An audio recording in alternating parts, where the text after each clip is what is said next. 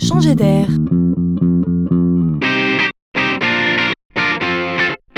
C'est la chronique de Laurent Collen. Ce sont nos clients qui en parlent le mieux. On entend ça souvent, mais pourquoi est-ce si vrai? Ce que le client redoute le plus, c'est de faire un mauvais achat. Alors, quand son achat est une réussite, il aime en parler autour de lui, parfois même un peu trop. Vous avez déjà remarqué ça, vous Vous n'avez pas un ami ou un voisin qui vous aurait déjà saoulé avec son dernier achat réussi de tondeuse à gazon, par exemple, au point que vous ayez fini par acheter la même?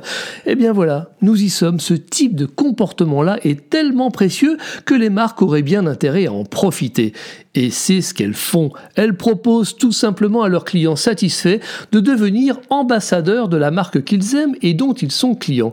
Si le client l'accepte, si l'idée l'amuse, il s'inscrit et s'engage simplement à faire une démonstration du produit en question, imaginez ici une tondeuse à gazon, à des gens qui prendraient rendez-vous avec eux pour cela et il touche une récompense. Le client ne se transforme pas véritablement en point de vente ici bien sûr, mais presque. Disons qu'il devient une sorte de showroom. Ainsi, 500 clients satisfaits en France peuvent se transformer en 500 showrooms. L'idée est maline.